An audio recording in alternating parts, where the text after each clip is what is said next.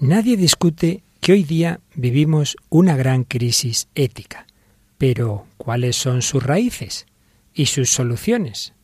Hoy seguimos hablando de la moral y el hombre contemporáneo. ¿Nos acompañas?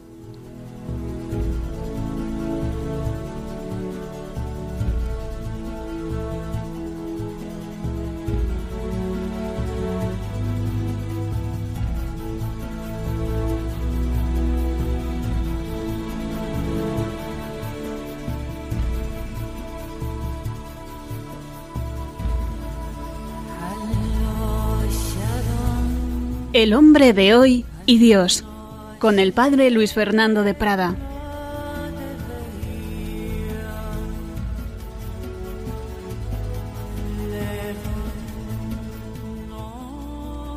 Un cordial saludo, querida familia de Radio María. Bienvenidos a esta nueva edición del Hombre de hoy y Dios. Hemos comenzado en el día pasado un nuevo bloque, un bloque sobre la moral y vamos a seguir avanzando en él.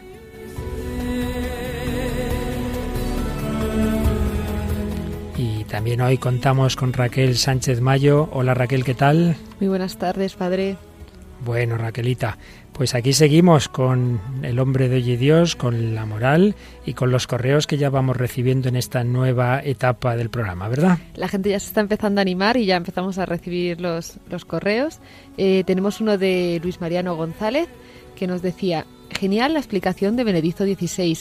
Como cada uno nos vamos alejando poco a poco de Dios y nos creemos autónomos, autosuficientes y libres, pero que también después nos damos cuenta de que no somos felices y volvemos a la casa del Padre. Lo bueno que nuestro Padre es misericordioso y no se cansa de perdonarnos y es el que es, un Dios vivo. Así es, muchas gracias Luis Mariano. Y tienes alguno más, ¿verdad? Sí, Maribel Paino nos dice, sin duda el tema de la moral del hombre de hoy está en desuso. Nos hemos dejado envolver por los cantos de sirena que lanzan las ideologías del momento y ¿qué obtenemos? Frustración, desesperanza, desencanto, depresión. Estamos rodeados de tanta vida muerta, o mejor, muertos en vida, porque hemos dejado de lado a Dios y nos hemos quedado en la nada que ofrece el mundo, que nos mantiene aletargados, anestesiados y sin ganas siquiera de esbozar la pregunta de ¿qué sentido tiene mi vida? Gracias por el bien que nos hacéis con estos programas llenos de vida y de interrogantes. Pues gracias a ti y además verás que el programa de hoy, precisamente todo lo que tú nos comentabas, vamos a desarrollarlo, como el dejarnos llevar de ideologías modernas al margen de Dios nos acaba haciendo daño. ¿Alguno más? Sí, uno de piropos que nos manda Elizabeth Díez pequeño, que nos dice, estupendo el programa del martes pasado, me gustó mucho y como todos, El hombre de hoy y Dios es mi programa favorito en Radio María. Bueno, bueno. No te he dicho, Raquel, porque este lo recibí en otro lado, que también nos escribió una profesora desde Asturias diciendo que le había resultado muy sugerente esa, esa aplicación de los mitos griegos. ¿Te acuerdas que estuvimos hablando de, de, Prometeo, de Sísifo y de Narciso? Esa aplicación de los mitos griegos a la moral contemporánea. Pues gracias a los que hemos recordado, gracias a otros que habéis escrito y, o entrado en el Facebook, no podemos decir todo.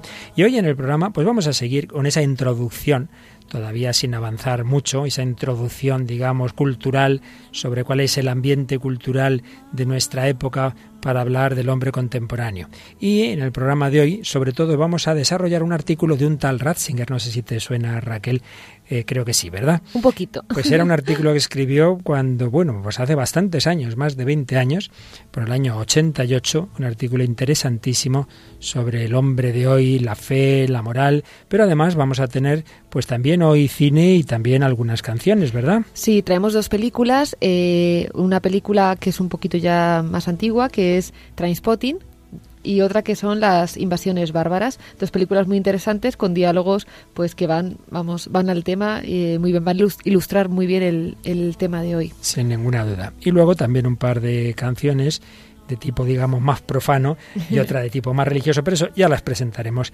en su momento. Pues vamos adelante con nuestra edición de hoy del hombre de hoy y Dios.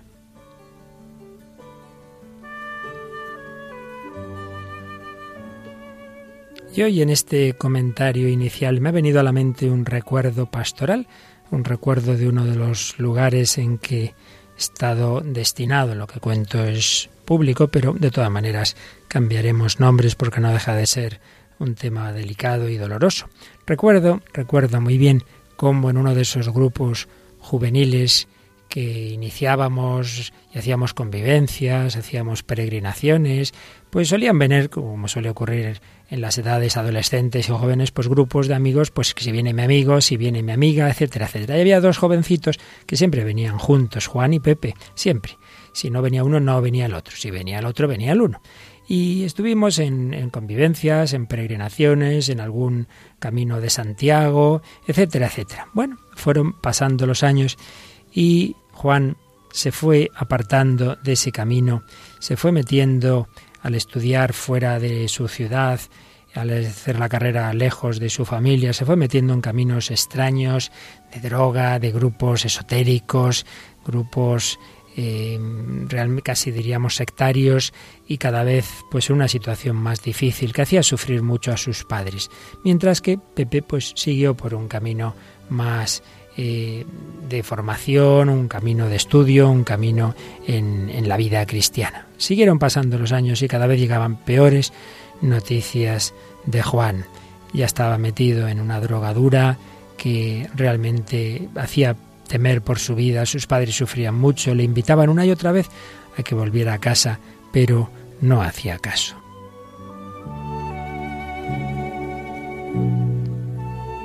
Y cuando yo ya no estaba en ese destino, había pasado ya algún año, pues en una ocasión me contaron, ¿te has enterado de lo que ha pasado de Juan? Digo, no, ¿qué pasó? Pues lo siguiente, que por fin, por fin tocó fondo y, y quiso volver a casa. Volvió a casa de sus padres y emprendió un camino de rehabilitación de las drogas, pero por desgracia era tarde. Era tarde y tuvo pues cuando claro uno quiere dejar las drogas no puede dejarlas de golpe, tuvo una recaída, tuvo una sobredosis y murió.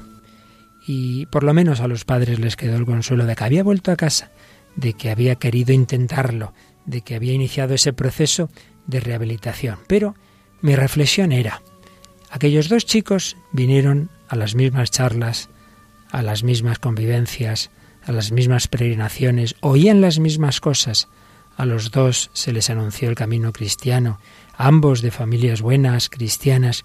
¿Por qué uno tomó un camino y otro tomó el otro? Es el misterio de la libertad humana. Dios nos invita a todos a ir por sus caminos, pero podemos deslumbrarnos, podemos ir por el camino equivocado. Ojalá, ojalá, si hemos tomado opciones erróneas, nos demos cuenta a tiempo. Ojalá nos demos cuenta a tiempo de poder rectificar, de poder llevar una vida en Dios, una vida conforme a lo que Él nos indica.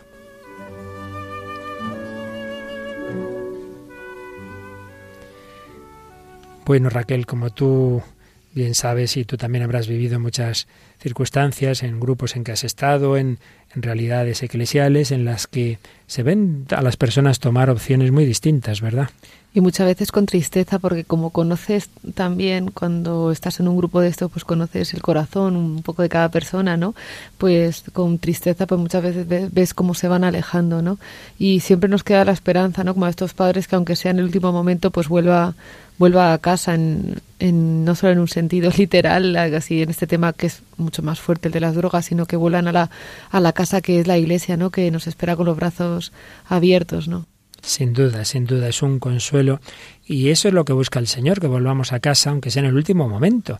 La madre esperanza de Jesús al ama en proceso de, beatificación y que ya está anunciado pues eh, la culminación de ese proceso, decía que ya le daban mucha devoción los que llamaban los ladrones del cielo pensaba en el buen ladrón y dice, este lo que robó fue el cielo a última hora, ¿verdad?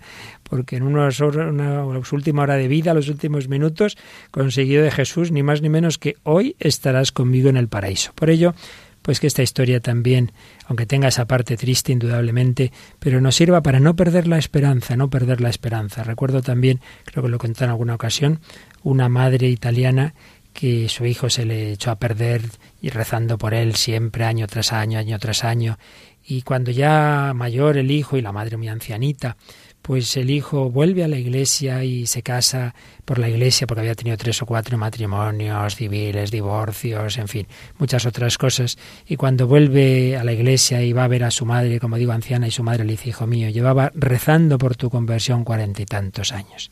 Pero antes de morir, pues tuvo esa alegría de ver a su hijo, no solo que había vuelto a la iglesia, sino que ahora es un gran apóstol y que todos sus bienes los, los emplea para extender el Evangelio. Por ello, que nunca nos desanimemos cuando nos equivocamos, pero vamos a intentar ayudarnos a nosotros mismos y a los demás para cuanto antes ir por el buen camino. Y es de lo que se trata en este bloque del hombre de Dios que estamos iniciando, que es la moral, pues aquello que nos ayuda a sacar lo mejor de nosotros mismos. Pero cuántas ideologías tenemos en el mundo de hoy que nos pueden despistar. Y ahí estamos, en este segundo programa que dedicamos al tema, pues como una introducción de qué hay en nuestro mundo, de qué hay en nuestra cultura que puede llevarnos a esos errores. Y lo vamos a hacer hoy y seguramente el próximo día también, porque da para mucho, siguiendo unos artículos extraordinarios, como han sido todos los suyos, del entonces cardenal Joseph Ratzinger, que publicaba en 1988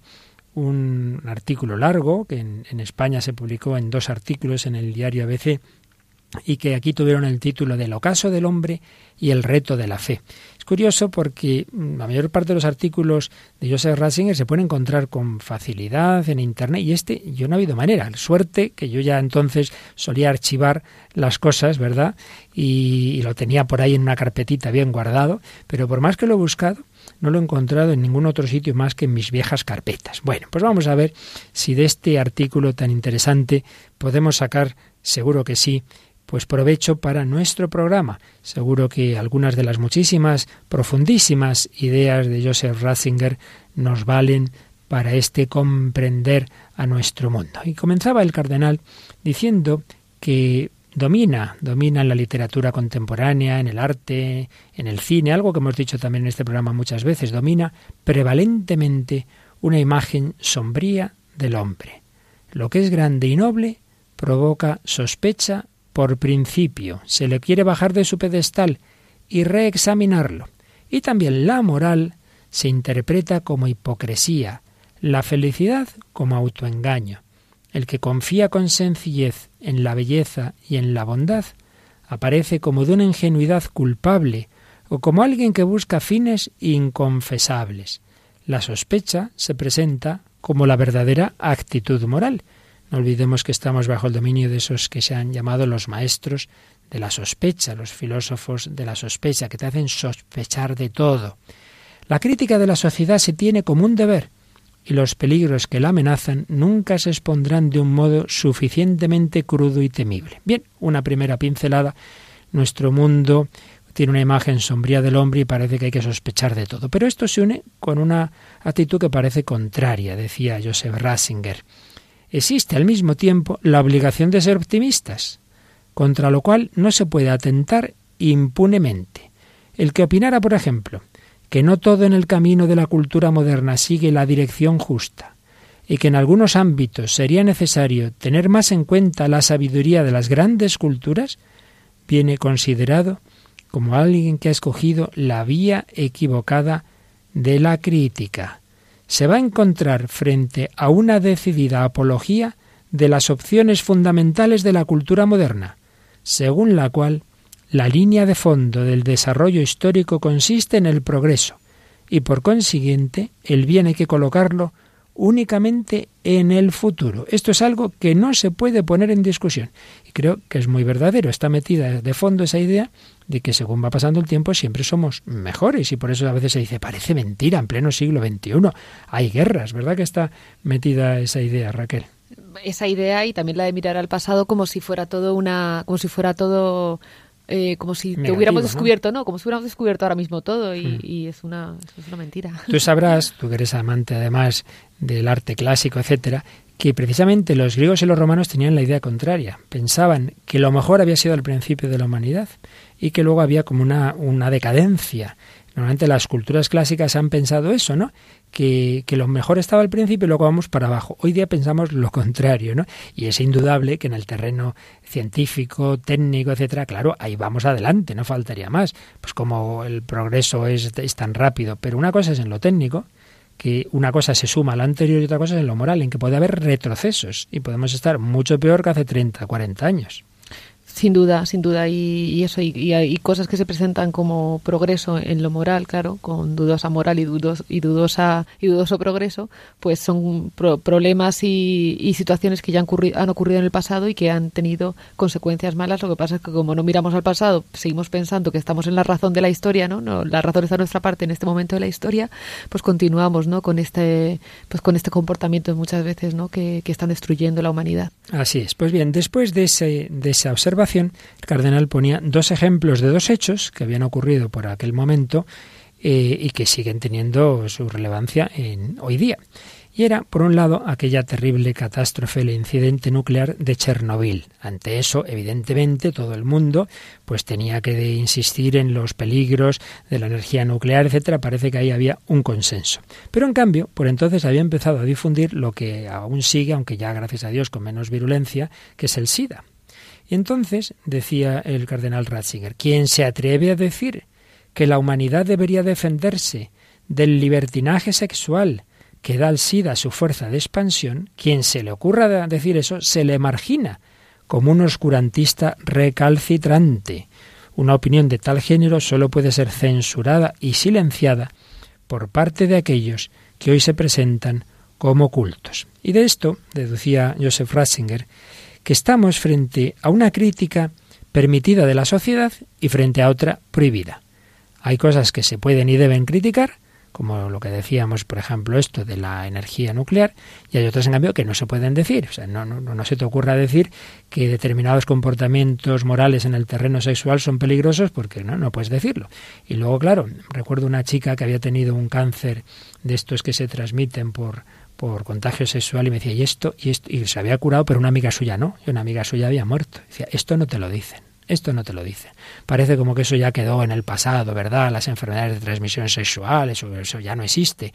Pues eso no te lo dicen, claro que no te lo dicen que, que no tiene, vamos, que no, que no hay duda que hay intereses económicos por detrás de tantas de estas cosas, ¿no? Y, bajo un manto de libertad, de tal, pues esconden intereses, ¿no? De, pues eso, económicos. Todo eso influye, sin duda. Pues bien, después de esa primera pincelada, digamos, de ir ambientándonos en nuestro momento, ya eh, Joseph Rasinger, en este artículo que estamos resumiendo y comentando, El ocaso del hombre y el reto de la fe, intentaba dar unas pinceladas sobre los problemas morales de nuestro tiempo, la fisonomía moral de nuestra época. Y se fijaba en concreto en dos fenómenos eh, tremendos, tremendos, que también siguen vigentes. Concretamente el problema de la droga y el terrorismo como problema moral.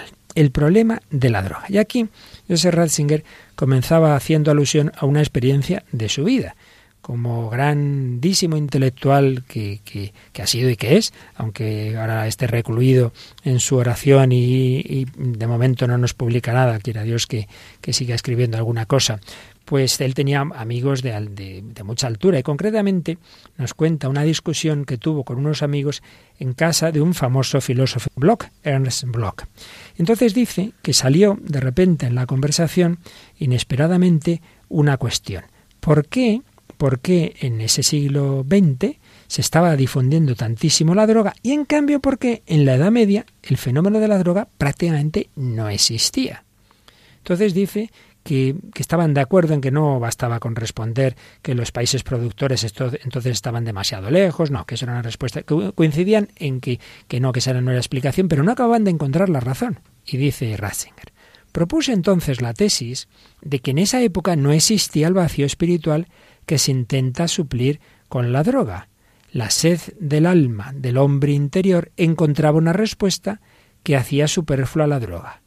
Recuerda todavía la indignación con que reaccionó la señora Bloch a esta propuesta de solución.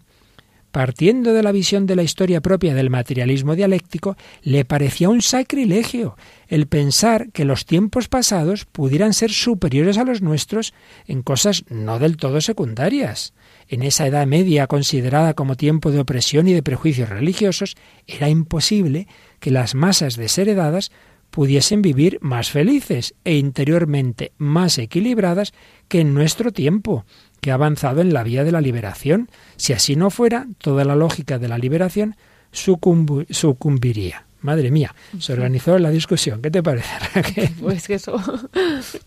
No se puede decir eso, ¿verdad? No se puede decir que en la Edad Media había algo mejor que en nuestra época. Y sin embargo, decía el cardenal, dice, como yo no comparto el, materialismo dialéctico, sigo pensando que mi tesis eh, era verdadera. y, explicaba lo siguiente. Yo diría que la droga constituye una forma de protesta contra los hechos. El que se droga rechaza conformarse con el mundo de los hechos para buscar un mundo mejor. La droga deriva de la desesperación provocada por un mundo que se considera como la cárcel de los hechos. Por supuesto, hay otros muchos factores, etcétera, la búsqueda de la aventura, eh, la aceptación del conformismo, el hacer lo que hacen los demás, la habilidad comercial de los traficantes, pero el núcleo de todo ello consiste en la protesta contra una realidad considerada como prisión. Y yo creo que nos da la clave a continuación este artículo. El gran viaje que los hombres buscan con la droga es la forma pervertida de la mística, la degeneración de la sede infinito del hombre, el no a la insuperabilidad de la inmanencia y el intento de sobrepasar las barreras de la propia existencia hacia el infinito. Es decir, todo ser humano, tantas veces lo hemos dicho en este programa, está hecho para el infinito, está hecho para Dios, está hecho para el cielo, está hecho para la mística, para sentir a Dios, para experimentar a Dios. Y si no experimentamos a Dios, buscamos el infinito de otra forma, buscamos el traspasar nuestras fronteras de otra forma, buscamos llegar al cielo, al paraíso, por otro camino, por otro tipo de éxtasis. La humilde y paciente aventura de la ascética, seguida del artículo, que paso a paso se va elevando hasta Dios, quien a su vez desciende hasta nosotros, se sustituye con el poder de la magia, con la llave ilusoria de la droga.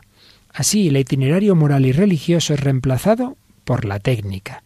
La droga constituye entonces la pseudomística de un mundo que no cree, pero que tampoco puede liberarse de la tensión del alma hacia el paraíso. El hombre busca el paraíso, el hombre busca a Dios, pero si no cree en Dios, busca una pseudomística, que puede ser mencionado también por la magia. También hay otros tipos de drogas, ¿verdad? Digamos como más espirituales. Pero la droga, concluía este apartado Joseph Ratzinger, la droga es una señal indicadora que debe ser profundizada. No sólo revela un vacío de nuestra sociedad, sino que reclama la atención sobre una exigencia interior del ser humano, que al no encontrar respuesta justa, se hace valer en forma pervertida. Bueno, pues un análisis de un fenómeno de nuestra época, un análisis moral muy profundo de Joseph Ratzinger, hablando de algo que ciertamente está en toda nuestra cultura. Está no solo en ciertos grupos marginales, sino que está en la música, está en el cine, y creo, Raquel, que una cancioncita un poco fuerte nos has traído a este propósito. Pues la canción se llama Vente y es de un cantante andaluz, Carlos Chauen. Eh, eh, concretamente de San Fernando, de Cádiz, un chaval que nace en el 74, cantautor, y a ver qué les parece a nuestros oyentes la canción. Vente, que te espero en la aduana del cariño, con un carne falso, con una foto de cuando era un niño. Vente, tengo muchos agujeros en el brazo cada uno es de un abrazo que quise darte y tú no hacías caso. Vente, pero espérate un ratito que me inyecte tu mirada en dosis que me vienen ganas, porque siempre estás ausente. Vente, que ahora aprieto el émbolo más fuerte para que vengas a verme y luego te desvaneces y luego te desvaneces. Y la infecta jeringuilla es tu cuerpo y me parece que me devuelve la vida. Y es a ti a quien me devuelve. Tu camino es mi brazo tu destino es mi vena. Por haberte conocido Tengo encima esta condena, pero no quiero abstinencia. Quiero alterar mi conciencia para que al cerrar los ojos te vea a ti aunque me muera.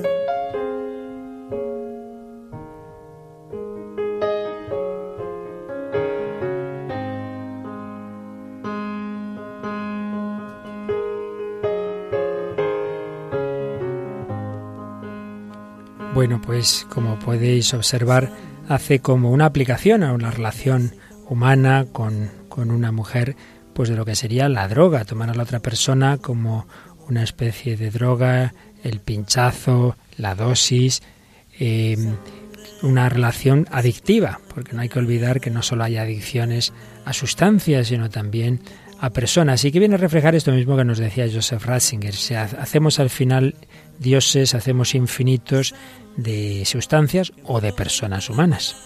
Es un, es un engaño además que hace poco yo escuchaba en un testimonio ¿no? de, de, un, ya, un señor que, que hablaba precisamente de esto, ¿no? de cómo había podido salir de este mundo de la droga y, y como, eh, como decía un grupo numeroso de jóvenes, ¿no? Que, que, ellos tenían información que no cayesen en esta, en esta mentira. ¿no? Lo que pasa es que muchas veces el mundo, el demonio es muy astuto y sabe cómo, pues, cómo a veces engancharnos, ¿no? como esa desilusión a veces, ¿no? esa falta de, de amor que, que es como muy característica de esta, de esta generación. ¿no? Así es.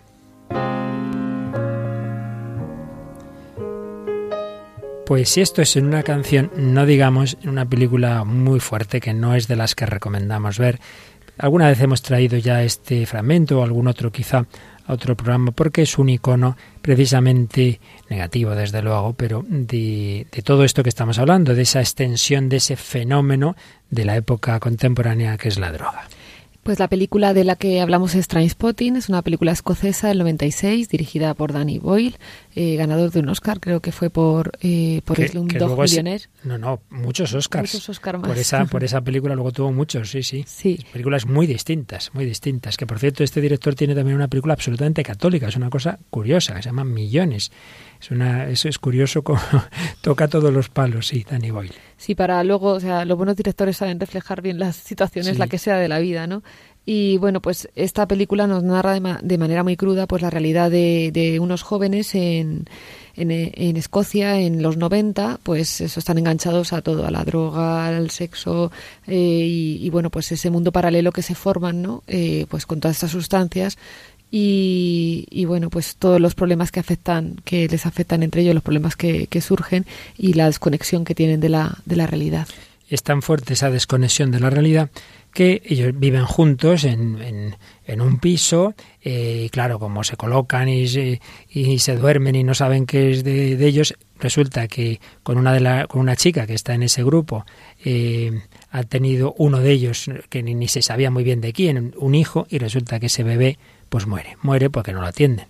Entonces lo que oímos es una escena durísima, de las más fuertes de, la película, cuando la madre está gritando al descubrir al niño muerto y el padre pues está mirando, llorando también, pues ese niño que acaba de morir y oímos sus reflexiones en voz alta.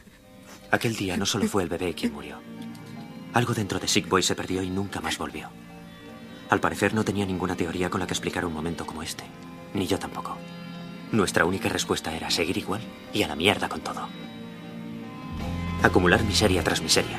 Apilarla sobre una cucharilla y disolverla con una gota de bilis. Después chutarla por una vena apestosa y purulenta y vuelta a empezar. Seguir igual. Levantarse, salir, atracar, robar, putear a la gente. Lanzándonos con anhelo en pos del día en que todo saldría mal. Porque no importa cuánto guardes para mañana o cuánto robes, nunca tienes suficiente. No importa la frecuencia con que salgas a atracar y a joder a la gente. Siempre tienes que levantarte y volver a hacerlo todo otra vez.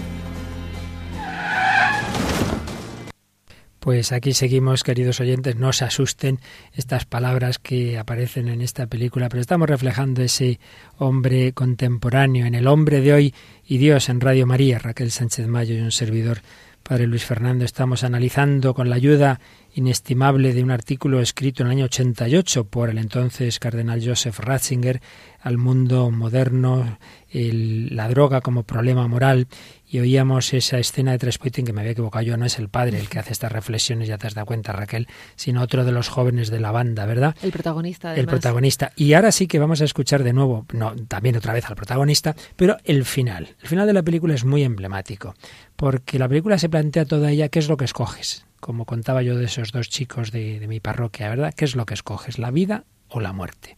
Entonces al final el protagonista se queda con el dinero de, no sé, de un atraco, me parece recordar, deja a todos sus amigos, entre comillas lo de amigos, tirados, y entonces mm, se va con el dinero y, y entonces le oímos en la escena final sus últimas reflexiones de la película, que son las siguientes. Lo cierto es que soy una mala persona, pero eso va a cambiar. Yo voy a cambiar. Es la última vez que hago algo así. Ahora voy a reformarme y dejar esto atrás, ir por el buen camino y elegir la vida. Estoy deseándolo. Voy a ser igual que vosotros. El trabajo, la familia, el televisor grande que te cagas, la lavadora, el coche, el equipo de compact disc y el abrelatas eléctrico, buena salud, colesterol bajo, seguro dental, hipoteca, piso piloto, ropa deportiva, traje de barca, bricolaje, teleconcursos, comida basura, niños, paseos por el parque, jornada de 9 a 5, jugar bien al golf, lavar el coche, jerseys elegantes, navidades en familia, planes de pensiones, desgrabación fiscal, ir tirando, mirando hacia adelante hasta el día en que la palmes.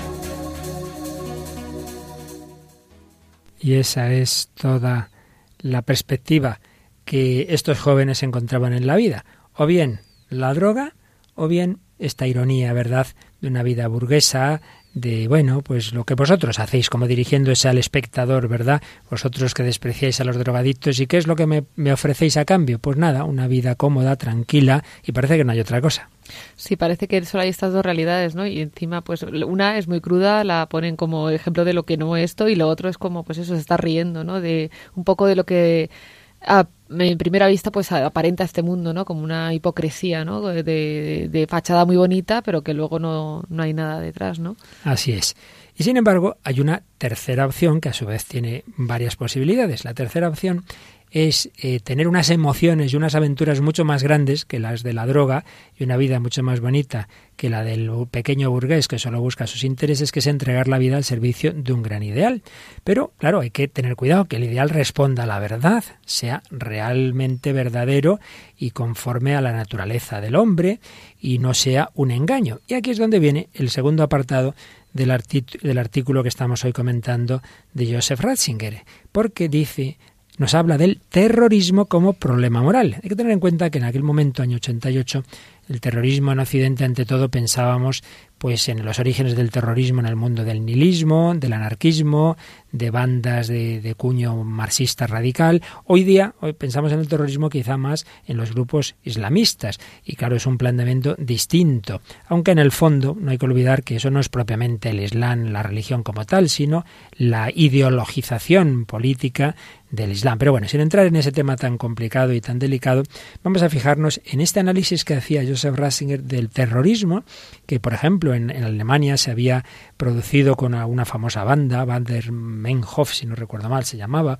eh, y otros grupos así de ese tipo, bueno, sin ir más lejos, no hay que olvidar que nuestra, la, banda terrorista ETA es marxista declaradamente, es decir, que a veces pensamos que simplemente es un tema de, de, tipo nacionalista, para nada, es un tema muchísimo más serio, de, impronta ideológica, de, ultraizquierda, de origen marxista. Pues bien, ese es el, terrorismo que analizaba aquí Joseph Rasinger. Y el punto de partida bueno es bueno, es como con la droga, pues es normal, el hombre busca algo grande.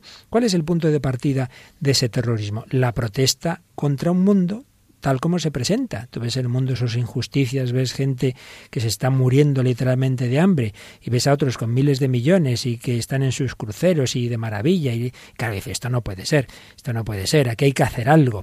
Por eso, dice Ratzinger, el terrorismo en su origen es un moralismo, es decir, hay que buscar la justicia evidentemente mal orientado, que se convierte en una cruel parodia de los verdaderos fines y de los verdaderos caminos de la moral. No es pura casualidad que el terrorismo haya tenido sus comienzos en las universidades, e incluso, decía Ratzinger, en jóvenes cuya extracción original era fuertemente religiosa. Es que es muy fácil, igual que decíamos antes, que se puede mm, degenerar la mística en la droga, también se puede degenerar los ideales religiosos y de una civilización, la civilización del amor, en buscar eso por caminos equivocados.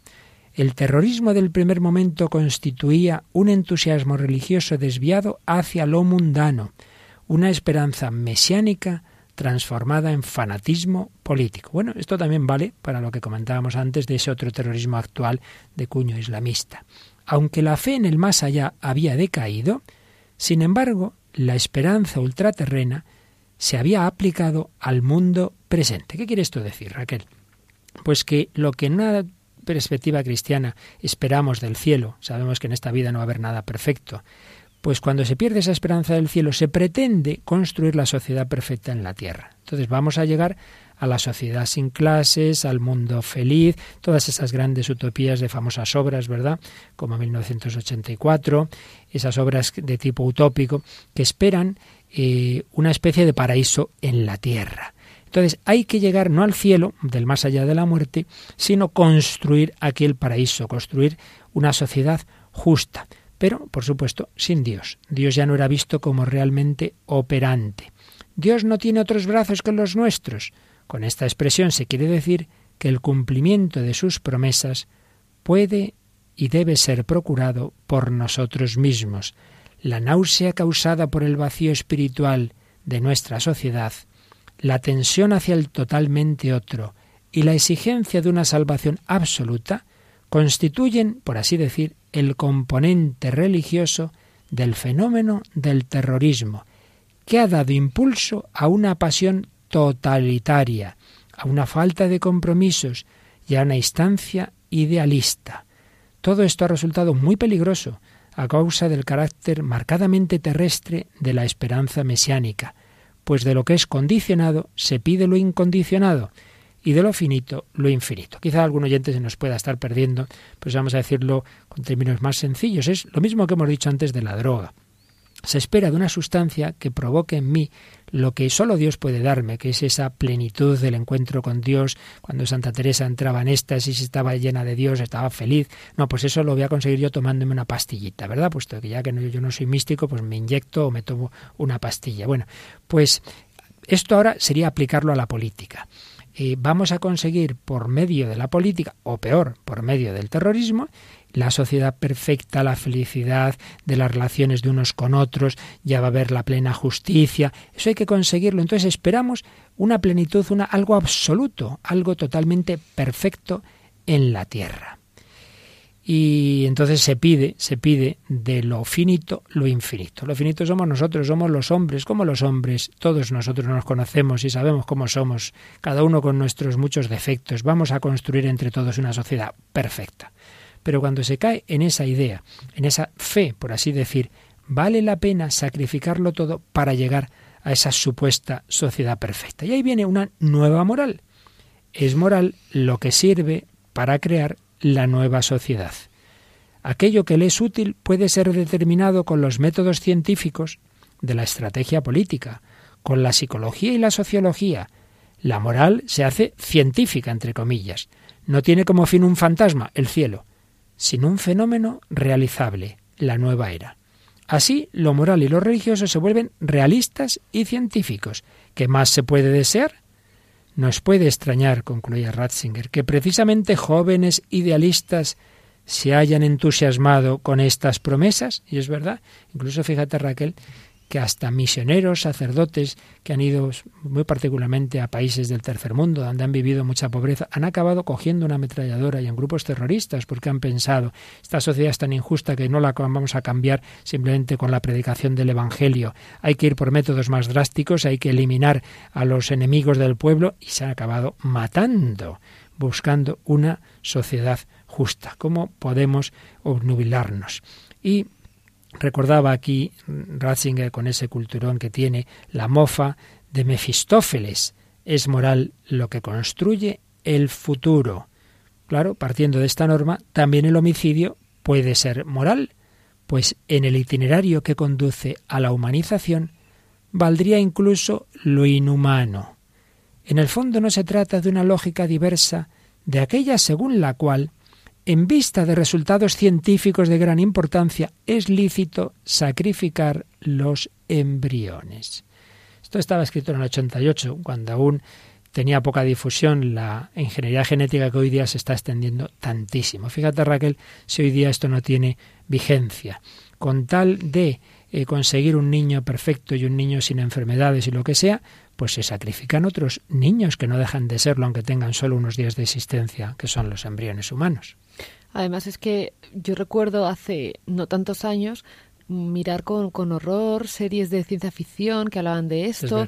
y bueno, te acuerdas de algunas películas y yo digo, madre mía, digo, si es que hace nada nos horrorizamos y nos... Esto es lo de la rana, ¿no? Que nos van calentando poco a poco y, y, no nos estamos dando cuenta. Llegas a un punto que dices, pero bueno, ¿qué está pasando? Que la gente elige el embrión que quiere implantarse o que el que va a tener menos enfermedades. Es que eso es una locura. O sea, es que esto es yo siempre lo digo, o sea, es que no hay tanta diferencia entre holocaustos y lo que está pasando con el tema de toda la fecundación in vitro de los embriones. Es un holocausto silencioso donde las víctimas son, son, inocentes y, calladas, además. Y donde hay millones de esclavos metidos en unas cámaras refrigeradas hasta que decidan los científicos qué hacen con ellos, ¿verdad? Como el padre Mendizábal dice, porque son niños y no pueden defenderse. Dice con, dice con los viejos todavía, como se defiende, pues les cuesta un poco más.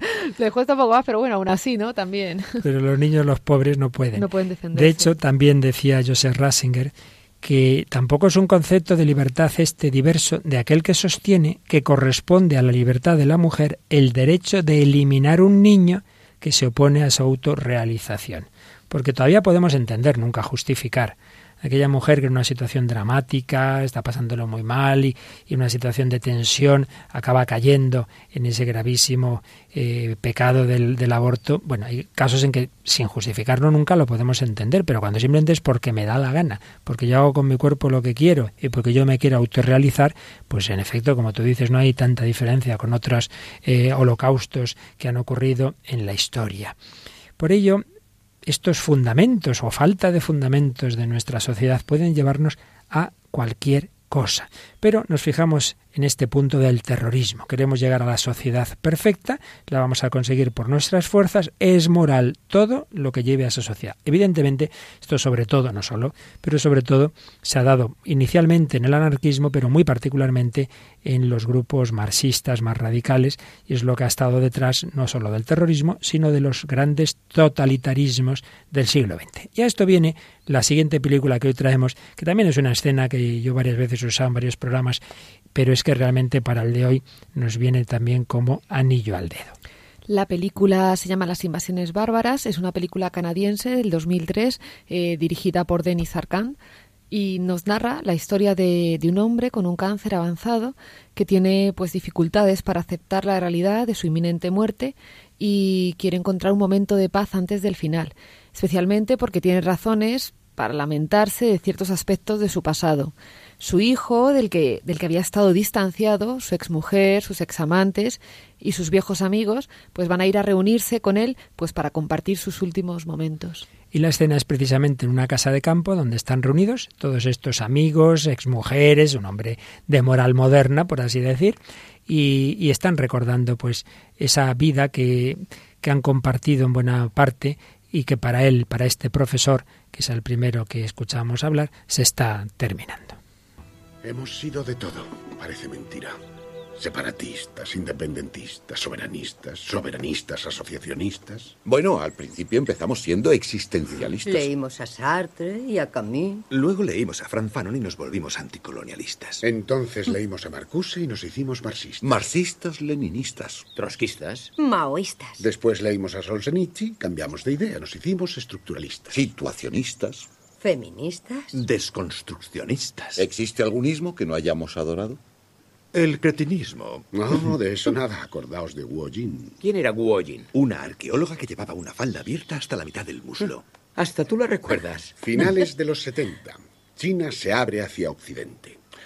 Guo Jin viene a hacer una visita cultural a Montreal y la universidad aprovecha para enviar a su izquierdista de confianza. Ya, ya, claro. Entro en el comedor de su hotel la veo y muero. Una belleza capaz de derretir los 7.000 soldados de terracota del emperador Qin. Y para hacerme él interesante voy y le digo, es extraordinario lo que está pasando en su país. Si supieran cómo les envidiamos. Su revolución cultural es formidable. Mm. Instantáneamente veo que sus preciosos ojazos negros se velan y pienso horrorizado qué está diciéndose. Este tipo o es un agente provocador de la CIA o es el mayor cretino del mundo occidental. Ella optó por la segunda hipótesis. Se había pasado dos años recogiendo estiércol de cerdo en una granja de reeducación. Su padre había sido asesinado, su madre se había suicidado, y ahora un gordo idiota del Canadá francés solo porque había visto las películas de Jean-Luc Godard y leído a Philippe Solers le decía que la revolución cultural china era formidable. Pienso que en el cretinismo, amigos, no se puede caer más bajo. Pues así es que esa revolución cultural china es un ejemplo clarísimo de lo que decíamos. Se pretendía llegar a una sociedad nueva, no digamos en lo que ocurrió en Camboya, no digamos ese horrible genocidio de prácticamente un tercio de la sociedad camboyana porque había que hacer el año cero había que hacer una sociedad de cero y no simplemente no sé si sabes Raquel antes que me decías tú ay si llevas gafas hoy eh, pues simplemente por llevar gafas a muchos los mataban porque decían este es intelectual y aquí no queremos nadie que haya leído cosas, aquí hay que empezar de cero. Es así, es increíble, o por saber algún idioma. Esto pasó en Camboya, había que empezar de cero porque había que llegar a esa sociedad, digamos, primitiva, limpia, en que supuestamente todo, se querría, todo el mundo se querría. Para llegar a eso se cargaban a todo el que no pensaba igual. No está mal, ¿eh? No está mal. Sí, la verdad es que es una incongruencia, pero bueno, cuánta gente intenta poner por métodos incongruentes, pues eh, cosas buenas buenas, entre comillas. Entre comillas. Pero ha sido una tentación, y ahí está, es siempre, que todos podemos caer de una, quizá en formas más suaves, que esa desde luego es la extrema, ¿no? Pero esos grandes totalitarismos que han justificado todo, el fin justifica los medios, se han aprendido bien aquella máxima de Maquiavelo, han justificado todo con tal de que ya mañana tendremos una sociedad justa y perfecta, pues hay que sacrificar a, lo, a todo aquello que se opone a llegar a ese fin. Y también hay daños colaterales, claro, hay gente que tiene que morir inocente, ¿qué vamos a hacer? Pero es que no hay otra, ¿no? Bueno, pues esto es lo que está un poquito detrás de esta, de esta nuestra sociedad sin unos auténticos fundamentos morales y que es a lo que se estaba haciendo, haciendo referencia a este artículo de Joseph Ratzinger. Hemos hablado de la esclavitud de las drogas, hemos hablado de ese error de querer llegar a una sociedad justa por medios ilícitos, vamos a hablar o vamos a oír cantar de un factor verdaderamente siempre necesario para la moral que es la libertad, la auténtica libertad que nos roba la droga y que también nos quita el terrorismo. Y para ello tienes una canción, ¿verdad? Pues sí, eh, vamos a escuchar una canción de Andrés Calamaro, es un cantante argentino que perteneció a un grupo muy famoso, los, los Rodríguez, también ha tenido carrera en solitario. La canción que vamos a escuchar se llama La Libertad.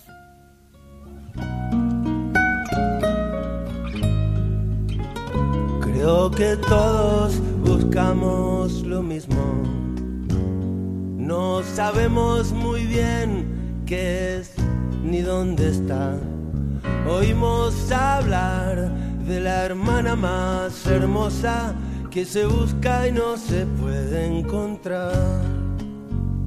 La conocen los que la perdieron los que la vieron de cerca irse muy lejos y los que la volvieron a encontrar la conocen los presos. La libertad. Algunos paloperos algunos con problemas de dinero porque se despiertan soñándola. Algunos que nacieron en el tiempo equivocado, libertad. Todos los marginales del fin del mundo, esclavos de alguna necesidad. Los que sueñan despiertos, los que no pueden dormir. La libertad. la libertad.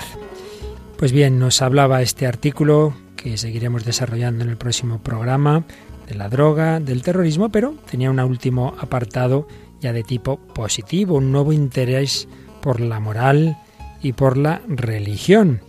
Y en concreto, pues hablaba el cardenal Ratzinger de los impulsos morales hacia valores como la libertad, la justicia, la paz, y evidentemente todo ello es positivo y nos alegramos, pero también señalaba Joseph Ratzinger la debilidad de muchos de estos planteamientos, en que su mirada se dirige únicamente hacia el conjunto, hacia lo comunitario, pero falta la disponibilidad personal para la ayuda. Es más fácil hacer manifestaciones por los derechos y la libertad del propio grupo que practicar la disciplina de la libertad y de la paciencia amorosa con los que sufren en la vida cotidiana o comprometerse de por vida en este servicio. Y qué verdad es. Es muy fácil, ay, sí, todos somos muy solidarios, pero luego, esto yo lo he vivido en la universidad, todo el mundo encantado con ciertos temas. Bueno, ¿quién se compromete a venir todo el año a ayudar en no sé qué sitio? y de los que se comprometen, luego la mitad te dejan a mitad de curso. A mí me hace mucha gracia porque eh, esto, o sea, la palabra compromiso es que asusta a todo el mundo. Sin embargo, yo veo que lo único hoy en día por lo que la gente se compromete, al final es por el trabajo, o sea, ergo dinero. Entonces, dices, es que lo único que nos mueve es el dinero, no madrugamos por otra cosa que no sea por trabajar. No, llega un momento que me horroriza pensar eso, o sea, vivir solo para trabajar, digo. Al final, lo del final de la película de Transpoiting, ¿verdad? Al final es por el dinero o evidentemente por Jesucristo, ¿verdad, Raquel? bueno, pero es una cosa mucho más noble y menos. Muchísimo más. Y por él nos comprometemos. Y terminaba esta primera parte del artículo de Joseph Ratzinger diciendo el lado flaco del impulso moral moderno está sobre todo en la debilidad de las motivaciones ético-individuales, pero detrás de este aspecto hay algo más profundo. Los valores morales han perdido su evidencia en la sociedad dominada por la técnica y en consecuencia también su función vinculante.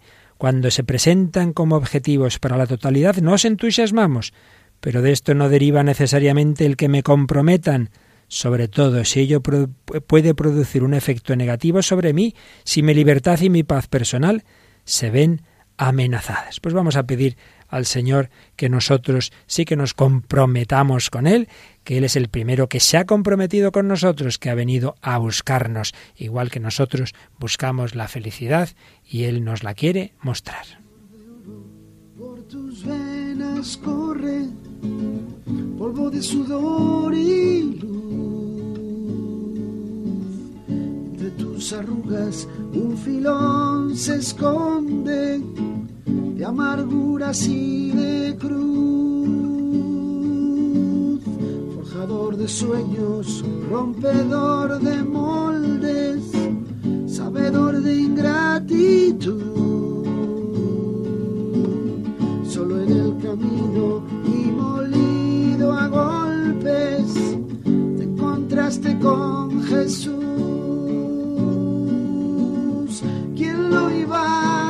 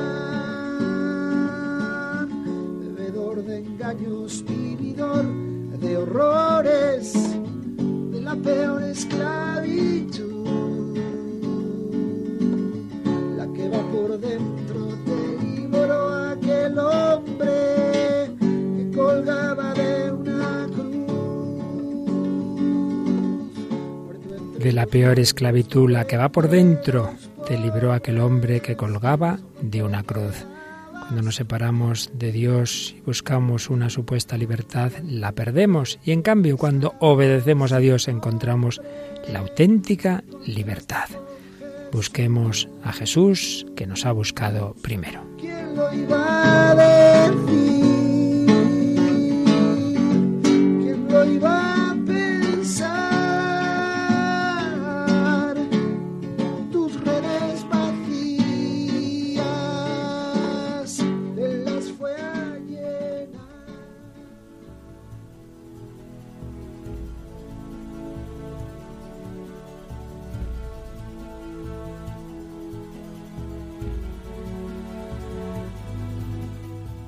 ¿Quién lo iba a decir? ¿Quién lo iba a pensar? Tus redes vacías, Él las fue a llenar, Raquel.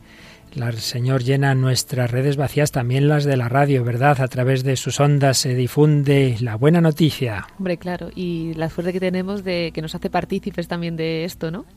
Así es. Bueno, pues para que también nuestros oyentes sean más partícipes, recordamos cómo se pueden comunicar con nosotros. Pues como siempre, por el correo el hombre de hoy Dios arroba radiomaria.es Luego en Facebook nos podéis buscar poniendo el hombre de hoy y Dios en el buscador, dando a me gusta a esa página y recibiréis cada semana pues el anuncio diciéndoos que tenemos programa los martes. Los que digan, ay, que me he perdido los anteriores, pues pueden entrar en el podcast de la página web de Radio María, pueden pedirlos a través de esa página web o pueden llamar al número de teléfono 902 500 518. Muy bien, pues muchas gracias a Raquel Sánchez Mayo, a Alba que está aprendiendo en el control, cada día lo hace mejor y a todos vosotros, queridos amigos, queridos oyentes, que semana tras semana también buscáis la verdad, la libertad, la felicidad, buscáis a Dios. Que los bendiga y hasta el próximo día, si Dios quiere.